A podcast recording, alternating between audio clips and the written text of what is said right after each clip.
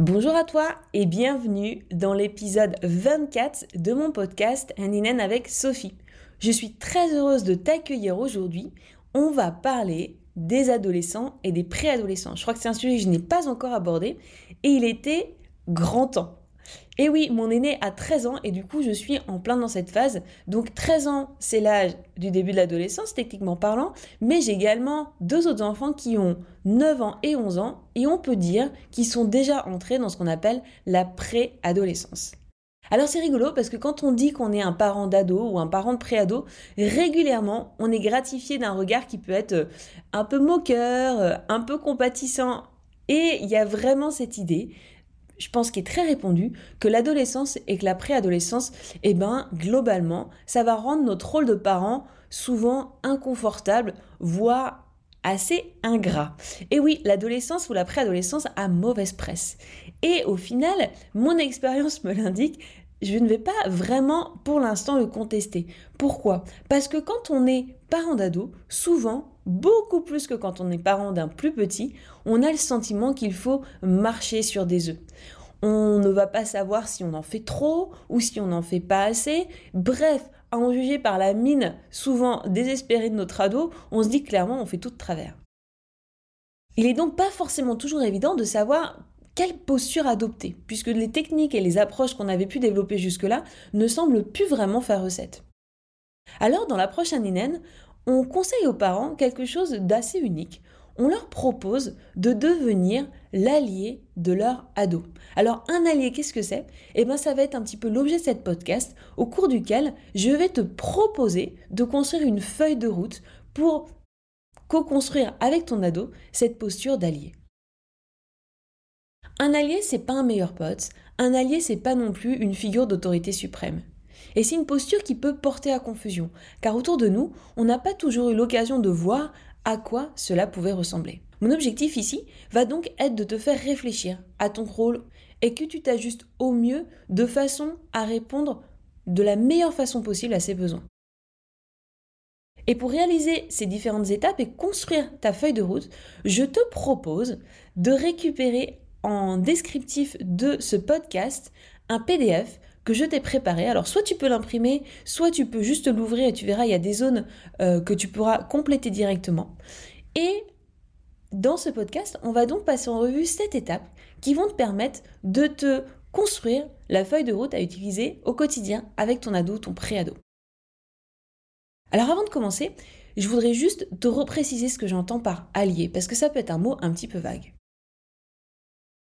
Il y a une chose à bien avoir en tête, c'est que quand notre enfant rentre dans l'adolescence, on pourrait croire qu'il a beaucoup moins besoin de nous qu'avant.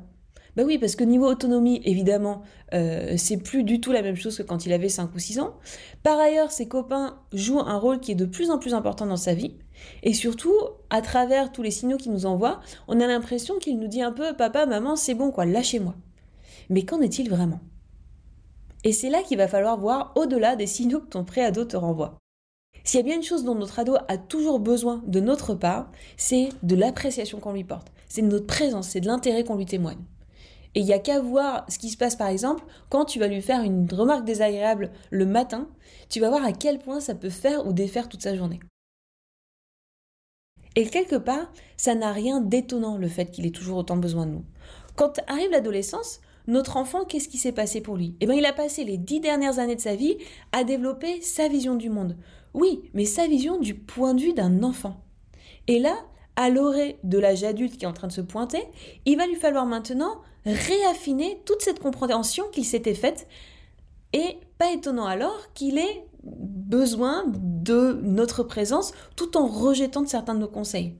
Pourquoi? Parce qu'il est suffisamment smart pour comprendre que son défi à présent va être de se forger sa propre vision des choses.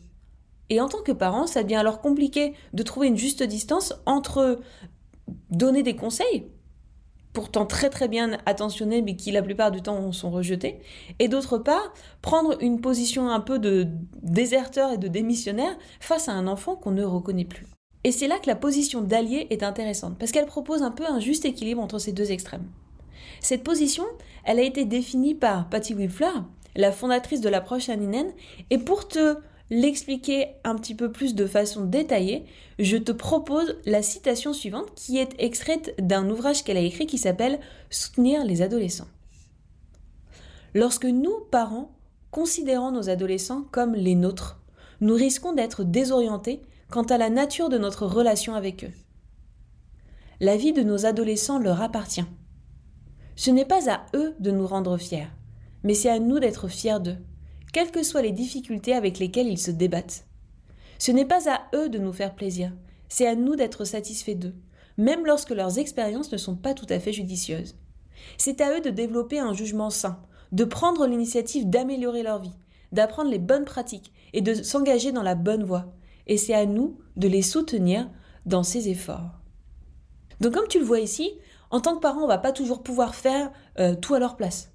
En revanche, on peut être à leur côté et on peut les encourager. De la même façon, on va pas pouvoir faire preuve de jugement à leur place. Mais il nous sera possible, par exemple, de poser des limites quand leur jugement fait un peu défaut. Même façon, il ne sera pas toujours possible pour nous de les empêcher de traverser des moments difficiles. En revanche, on pourra leur offrir notre écoute, notre présence, pour après coup penser toute leur peine. Et c'est ça, le rôle d'allié. Alors j'espère que maintenant c'est un petit peu plus clair, mais néanmoins, je t'invite à présent à te munir de ton PDF, d'un stylo si tu le fais en version papier, et de passer donc aux travaux pratiques. On y va, c'est parti pour remplir ta feuille de route. Et dans cette feuille de route, il y a sept étapes. Pour cette première étape, je vais te proposer de dresser une première liste. Alors attention, elle n'a rien d'évident. Je vais te demander de lister les derniers moments complices que ton adolescent et toi avez partagés ensemble dans les sept derniers jours. Alors qu'est-ce que j'entends par moment complice? Ça peut être des choses très simples. Hein. Ça peut être un fou rire que vous avez partagé. Ça peut être un moment de détente que vous avez eu tous les deux. Ça peut être euh, un film euh, que vous avez regardé ensemble et que vous avez fait sourire.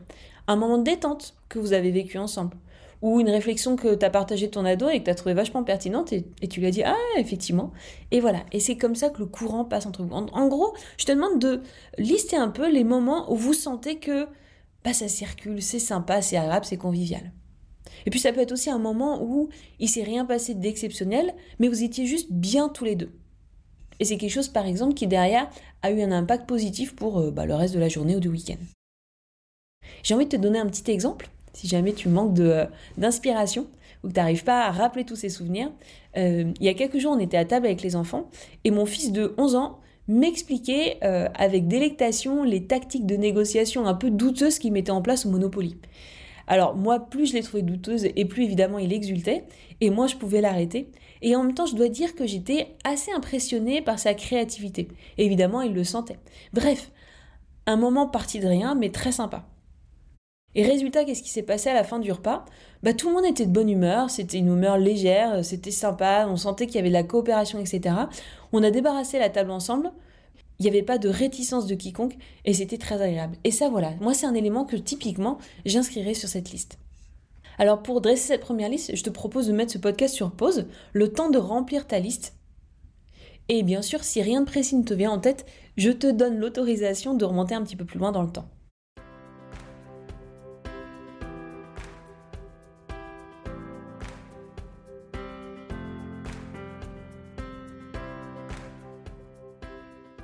Passons maintenant à l'étape 2. Bon, là je suis désolée, on va parler de choses qui sont un petit peu moins sympas. Cette fois-ci, je vais te demander de lister les moments un peu, alors je vais dire moisis, que tu as passé avec ton ado dans les 7 derniers jours. En particulier, je vais te proposer de te concentrer sur tous ceux au cours desquels tu l'as demandé ou tu lui as dit quelque chose qui à toi te paraissait essentiel, mais qui en soi ont clairement un petit peu entamer votre relation à tous les deux. Je vais te proposer de piocher dans les registres suivants. Alors, il peut s'agir par exemple de réflexions négatives que tu l'as fait sur euh, son apparence, ses habits, ses copains, ce qu'il mange, le temps passé sur les écrans. Ça peut être aussi des tentatives où tu fais un peu ce que j'appellerais du micromanagement. Genre, euh, est-ce que tu as mis ta savette pour manger?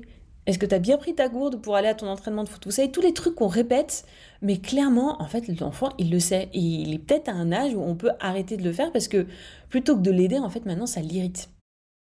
Un autre registre dans lequel tu peux piocher, c'est la vérification des devoirs, ou bien tout ce qui est rappel des tâches du quotidien. Tu sais, c'est est-ce que tu as fait ton lit, euh, est-ce que tu as rangé tes chaussures, mais qui en fait bah, tourne un peu au vinaigre. Tu peux aussi piocher dans tous les commentaires que tu fais pour montrer ta déception, quelle que soit la raison. Pourquoi pas aussi toutes les fois où tu as partagé avec ton enfant ton avis alors qu'il n'était absolument pas sollicité. Il y a aussi toutes ces fois où on peut se décharger de sentiments négatifs sur son ado alors que globalement, euh, lui, il n'y est absolument pour rien. Et enfin, ça peut avoir aussi attrait au cercle infernal de punition et de récompense avec lequel peut-être tu fonctionnes avec ton ado. Donc pendant que tu fais cette liste, encore une fois, si tu as envie, tu peux mettre ce podcast sur pause ou bien écouter la petite anecdote que je voulais te partager concernant ce deuxième défi. Il y a quelques semaines, j'ai animé un atelier pour les parents de l'école des enfants, justement sur ce sujet des crises d'ados, et je les ai invités à remplir un peu le même, euh, la même feuille de route que celle sur laquelle tu travailles. Et en arrivant à la fin de ma seconde question, il y a une des mamans qui relève le nez et qui me demande un peu perplexe, euh, c'est normal d'avoir une liste qui est beaucoup plus longue cette fois-ci comparée à la première? Et la réponse est, alors je ne sais pas si c'est normal, mais est-ce que c'est fréquent? Oui. Et je pense que c'est représentatif de notre façon de voir notre relation avec notre ado. On se rappelle beaucoup plus facilement les mauvais moments que les bons moments. Et on est plus enclin à finalement resserrer la vis par peur de ce qui pourrait se passer si on ne le fait pas, plutôt que euh, d'avoir et de se rappeler les bons moments avec lui. Donc pas de panique si c'est ton cas.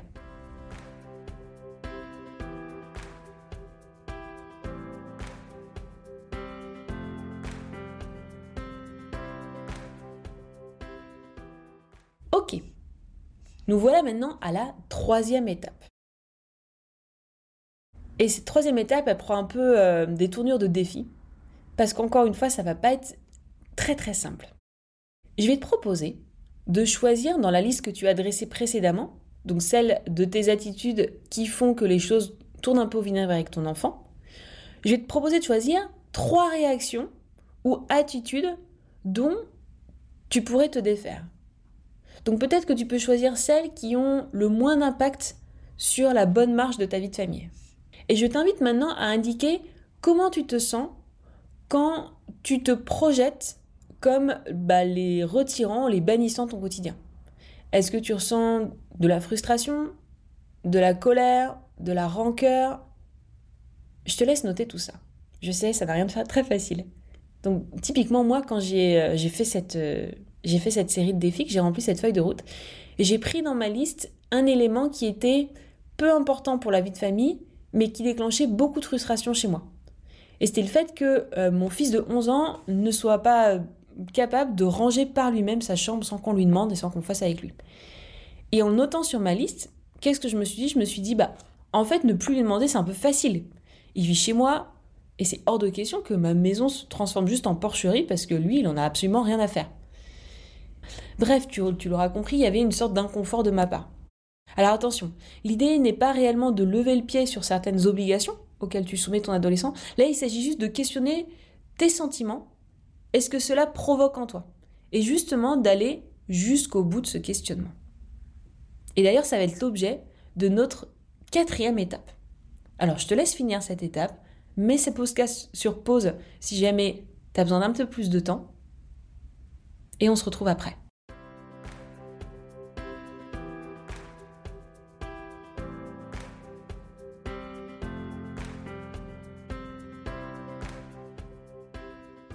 Dans cette quatrième étape, je vais te proposer de regarder ce qui se passe et ce qui se cache derrière ces sentiments. On va faire un pas de plus dans ton enquête et essayer de découvrir ce qui se passe en toi quand tu simules cette situation où tu ne décides de ne plus avoir tel ou tel comportement avec ton enfant. Alors tu peux t'aventurer tout seul dans cette étape. Moi, ce que je t'invite à faire, si tu peux, c'est de faire ce travail avec un autre parent. Alors tu sais, à Reninen, on a cet outil euh, ultra puissant qui s'appelle le partenariat d'écoute.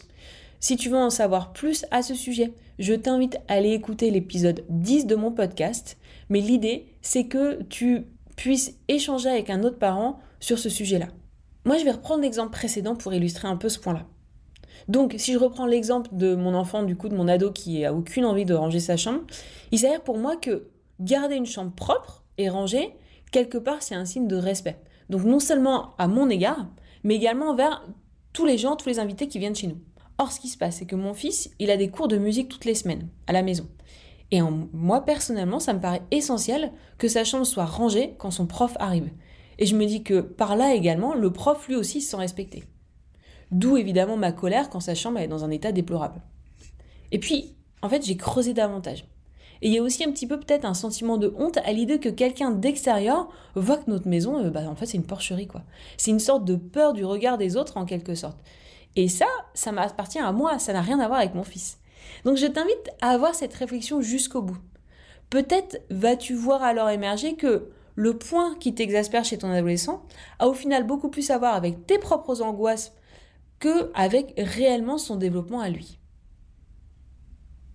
Alors le but de cette étape, c'est pas de te flageller en disant oh, oh, oh c'est de ma faute, c'est pas le point, mais l'idée c'est de pouvoir avoir une certaine distance avec des réactions qui peuvent être automatiques. Parce que plus tu seras conscient de ces réactions que tu as et de ces mécanismes que tu as en toi, plus tu seras en mesure de les aborder en étant capable de faire une sorte de pas de côté pour être le plus possible dans des réactions qui sont mesurées et qui sont euh, constructives.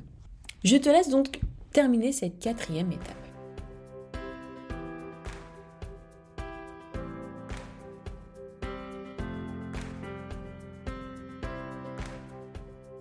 On arrive maintenant à la cinquième étape de cette feuille de route. Donc maintenant que tu as réalisé que peut-être certaines de tes prises de bec avec lui peuvent être liées à des déclencheurs que tu as en toi, mais qui finalement n'ont pas forcément toujours à grand chose à voir avec ton enfant, on va passer à une étape qui est quand même plus chouette. Je vais te proposer donc de réinjecter une dose de connexion dans la relation que tu vas avoir avec ton ado. Alors attention, il va falloir la jouer fine. D'autant plus que, en fait, là, tu vas plus pouvoir réutiliser les vieilles recettes qui marchaient aussi bien quand ton enfant était plus jeune. Tu as sans doute remarqué que ton enfant, quand il était petit, finalement, il suffisait de consacrer des moments de jeu assez intenses mais limités dans le temps pour que cela renforce le lien qui vous unissait. Genre une séance de tir au but au foot ou 10 euh, minutes de panier de basket, voire euh, regarder ensemble une petite vidéo sur YouTube, et boum, le tour était joué à partir du moment où tu étais capable d'offrir vraiment toute ta présence à ton enfant. Avec ton ado, les choses changent. Ce qui va se passer, c'est qu'il va falloir plutôt lui consacrer une sorte de présence en pointillé, en mode je suis là au cas où. Donc ouais, je te l'accorde, c'est beaucoup, beaucoup, beaucoup plus subtil. Et attention, parce que si c'est toi qui décides de façon unilatérale les modalités selon lesquelles tu vas passer du temps avec ton ado, alors je peux t'assurer que ça va être source de frustration pour tous les deux. Tu as sans doute remarqué que ton ado, il se confie beaucoup plus dans les moments auxquels toi tu t'attends le moins. Grosso modo, dès que lui, il va ressentir un certain sentiment de sécurité, alors il va pouvoir se confier. Donc ça va être quoi? Ça va être le soir au moment où il se couche, ou dans la voiture en venant de son cours de danse. Bref. Pour ce cinquième défi, cette cinquième étape, je vais t'inviter à noter les petits moments de la semaine où tu vas décider toi, de te rendre disponible pour lui justement. Et c'est une disponibilité que j'appellerais en pointillé. Et par exemple, pour ton ado, il va y avoir une grosse différence entre entendre Ok, mon, grand, je bosse samedi, je serai dans mon bureau si tu as besoin de quoi que ce soit, n'hésite pas. Versus Ok, j'ai pas grand chose de prévu samedi, euh, bah, je serai là. Tu vois l'idée. Le principe, c'est que l'enfant, l'ado, il ressente que tu peux être là pour lui s'il y a besoin, et donc que ton esprit pourra potentiellement s'intéresser à lui si lui en a besoin. Alors évidemment, tu as peut-être remarqué ça, les trajets en voiture, c'est des moments à chérir par exemple. Je connais même des parents qui font des détours pour rentrer chez eux quand leur ado se met à parler afin de profiter de tous ces moments de confidence le plus longtemps possible. Alors à toi de jouer. Je te laisse noter tout ça et donc de déterminer dans ton emploi du temps d'une semaine quels sont les moments où toi tu vas euh, de façon consciente te rendre disponible pour ton ado. Ça peut être se dire, ben voilà, moi, le mardi soir et le jeudi soir, et eh ben en soirée, je vais, par exemple, aller traîner un peu dans la chambre de mon enfant quand il est en train de faire ses devoirs. Ou ça peut être le week-end, le samedi après-midi, plutôt que de bosser ou plutôt que de euh, euh, d'aller faire je sais pas quoi à l'extérieur, je serai à la maison sans bosser, sans fermer la porte de mon bureau, au cas où il peut se passer quelque chose. Et puis ça peut être des choses très simples comme de se dire, ben, en voiture, euh, je mets pas systématiquement la radio, j'éteins la radio et puis je vois ce qui se passe quand mon ado est avec moi. Un autre élément important pour cette étape, en fait, tu n'as pas besoin, pas besoin d'en parler à ton ado, Parce que plus c'est officiel et potentiellement moins ça le mettra en confiance. Autant avec un petit, on aime bien annoncer tous ces moments, autant avec un plus grand, les choses sont plus subtiles et je te propose de pas forcément lui partager ta présence le mardi de 19h à 22h, si tu vois ce que je veux dire. Je te laisse noter tout ça. Fais une petite pause dans le podcast si tu as besoin de plus de temps et on se retrouve pour l'étape 6.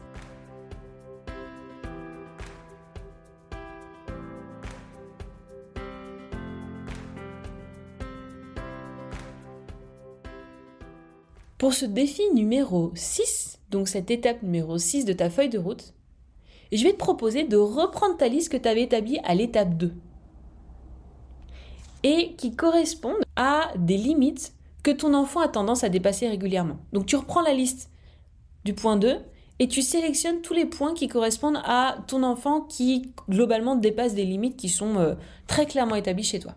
Et on va travailler là-dessus et on va travailler sur la façon de poser des limites avec un ado ou un pré-ado. Mais avant d'aller plus loin dans cette étape, laisse-moi te faire un petit rappel. Quand un ado se sent bien dans ses baskets, naturellement il va se sentir bien avec ses copains. Il est curieux, partant, il est capable de prendre des décisions qui font sens, etc. Donc ce ne va pas être forcément les meilleures décisions à tes yeux de parents, mais disons que c'est celles qui seront pertinentes pour lui et qui demandent qu'il a confiance dans le monde, confiance dans le milieu dans lequel il est.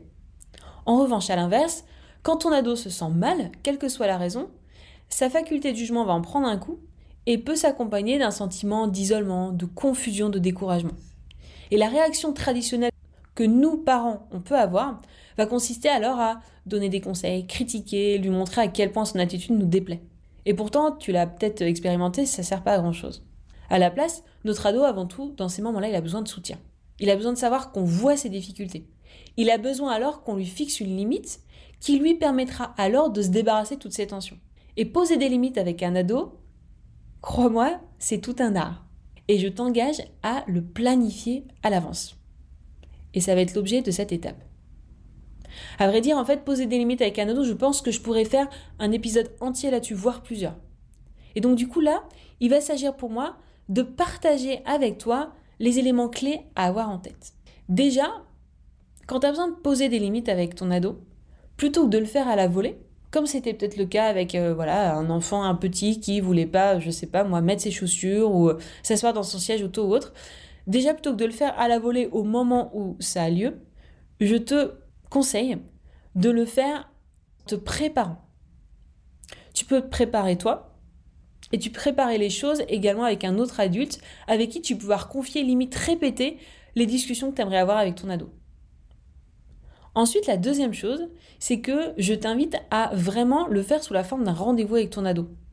Souvent, cette limite qui est transgressée, c'est une limite qui est transgressée de façon régulière. D'accord? Donc l'idée, c'est d'observer un petit peu la tendance et à partir de ça, de se dire, OK, on va en discuter tous les deux, tel jour, à telle heure, à tel moment, et voilà ce qu'on sera en train de faire tous les deux à ce moment-là. Et vraiment, c'est un rendez-vous que tu prends avec ton ado c'est quoi l'intérêt aussi de faire ce rendez-vous? C'est que plutôt que d'être dans une position de critique permanente dès que l'enfant ou dès que ton ado il va transgresser cette limite et qui ah, peut avoir tendance à un petit peu rendre la relation difficile au quotidien, l'idée c'est de dire bah au moment où il transgresse la limite, c'est pas le point, il n'y a pas besoin de faire du nagging comme on dit en anglais ni quoi que ce soit. L'idée c'est de garder tout ça euh, et de pas le faire à ce moment-là et de dire bah tout ça avant en discuter sereinement ensemble à un moment donné. Un autre point également, c'est de te préparer au fait que tu deviennes clairement la cible de ton ado. Donc quelle que soit la limite que tu peux poser par rapport à un temps d'écran, une limite de sortie, euh, d'heure de sortie ou autre, que sais-je, il est très probable que ton enfant va se retourner contre toi. Et là, c'est quelque chose sur lequel également il faut se préparer. Donc toi, en amont, je te conseille vivement de te préparer un petit peu au fait que tu vas recevoir un certain nombre de critiques et de voir, toi, bah, quelle attitude tu vas adopter par rapport à ça. Alors ça a l'air hyper facile à faire euh, comme ça sur le papier. En réalité, ça implique quoi? Ça implique que tu sais que le jour où tu as pris rendez-vous avec ton ado pour fixer ses limites et reclarifier tout ça, il va falloir que toi, tu sois en bonne forme. Donc fais en sorte d'être reposé, fais en sorte de ne pas avoir une kyrielle de problèmes perso, pro ou autres en plus, parce que là, va falloir que tu aies vraiment accès à toute ton intelligence pour l'aider au mieux. Et enfin, un autre élément sur lequel il va falloir te préparer, c'est que les choses peuvent prendre une tournure qui peut être très très mal comprise. Et face à ses parents, un ado, il peut avoir besoin dans ce genre de circonstances de crier, d'hurler, d'insulter, euh, euh, d'aller un peu au bout de sa crise. Et ça, c'est souvent perçu comme un signe de faiblesse, un signe de perte de contrôle de soi, un signe d'impulsivité. Ben moi, je pense pas que ce soit le cas. Au contraire, en fait, cette capacité qu'a un ado d'exploser de telle sorte face à un adulte référent, c'est le signe qu'il est en train, un, de sentir suffisamment en sécurité, et deux, de faire usage de cette capacité de guérison qu'il a en lui. Alors, si tu as un enfant plus petit avec qui tu es habitué à, pratiquer cet outil de l'approche qu'on appelle rester écouté, tu comprendras très bien comment les deux sont liés, d'accord? Un adulte, un ado, pardon, qui se met en rogne parce que tu lui as posé une limite, c'est le pendant de, du petit enfant qui partait dans une énorme crise quand tu lui expliquais que non, il pourrait pas avoir un troisième biscuit. C'est exactement la même chose dont il s'agit. La différence, c'est que au moment où notre ado est ado, il est plus grand, il va peut-être utiliser des postures qui sont des postures qu'on voit plutôt chez des adultes, et nous, ça peut être beaucoup plus déclenchant et ça peut beaucoup plus déclencher chez nous et des, et des réactions qui sont moins sous contrôle. Donc vraiment, je t'invite à voir les choses de cette façon. Grosso modo, c'est une attitude qui est normale et ton job en tant que parent à ce moment-là, ça va être exactement la même chose que lors d'une colère d'un petit enfant. Ça va être de faire quoi? Ça va être de lui offrir ton écoute. Ça va être de lui offrir une sorte de contenant dans lequel la colère de ton ado peut sortir. Et donc vraiment, essaie toujours d'avoir un coup d'avance dans ces moments-là et de ne pas te sentir visé personnellement. Là, tu es en train d'aider ton enfant, ton ado, à faire son ménage émotionnel de la même façon que quand il était nouveau-né, il était en train d'avoir des pleurs de décharge pour une raison qui te passait peut-être complètement au-dessus à l'époque. Un dernier élément que je voudrais partager avec toi est vraiment à garder en tête. C'est que ces moments, ces rendez-vous dans lesquels tu vas rappeler les limites qui peuvent ou pas être suivis d'un moment de crise qui peut être un petit peu dur à, euh, à accueillir, dis-toi qu'en fait, ces rendez-vous ne vont pas tout régler. Ok, les problèmes des ados, ils vont pas se régler du jour au lendemain. Généralement, c'est des, des choses qui peuvent prendre du temps. Et peut-être qu'il faudra plusieurs séances d'écoute comme ça avant que les nœuds émotionnels de ton ado se défassent. Et c'est ok. Ce n'est pas le signe que tu n'as pas bien fait ni quoi que ce soit. C'est le processus absolument normal. À partir du moment où tu ne jettes pas l'éponge, ou que tu lui proposes ces petits moments d'écoute, alors les choses, au fur et à mesure, elles s'amélioreront. Donc je t'invite à lister tous ces éléments, à prendre conscience de toutes ces sous-étapes euh, dans ce défi numéro 6 qui est un défi de taille sur la façon dont tu vas poser les limites. Et je t'invite à du coup à répondre aux différentes rubriques, à quel moment est-ce que tu vas le faire, qu'est-ce que tu fais pour te préparer avant, etc. Je t'invite encore une fois à mettre pause sur le podcast pour te laisser le temps de remplir tous ces éléments.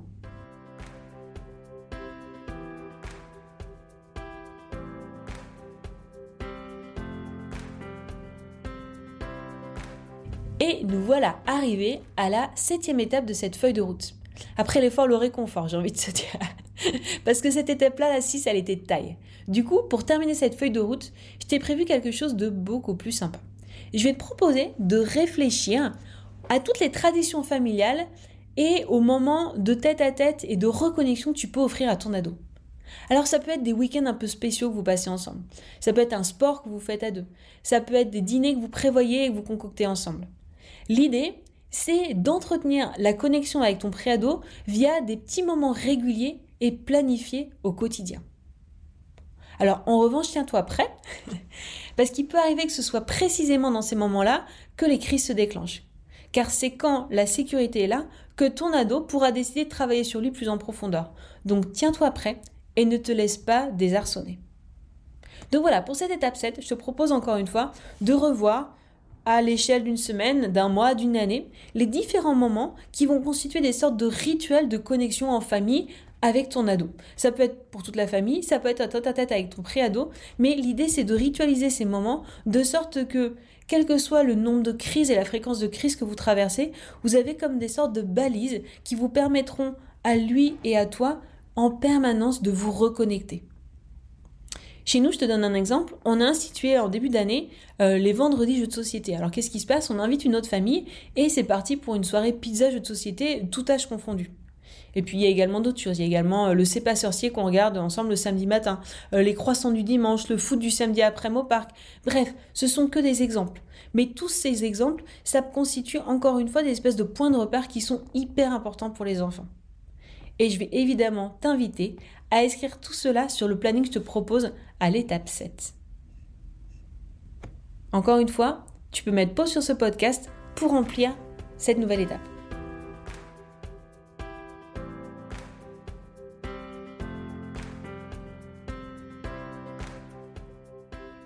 Et nous voilà arrivés au bout.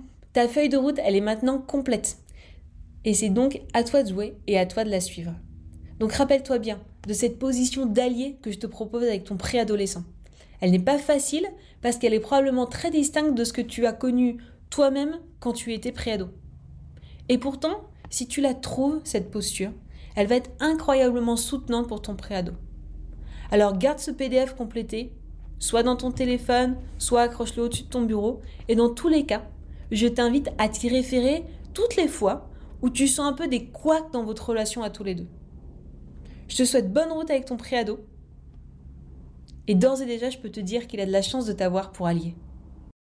Si cet épisode t'a plu, je t'invite à t'abonner à mon podcast pour être informé des prochains épisodes. N'hésite pas non plus à le partager avec les parents de ton entourage si cela peut les aider. Et si enfin tu souhaites en savoir plus sur les outils d'écoute de l'approche parentale Hand in Hand Parenting, je t'invite à me suivre sur Instagram ou Facebook à Hand in Hand avec Sophie.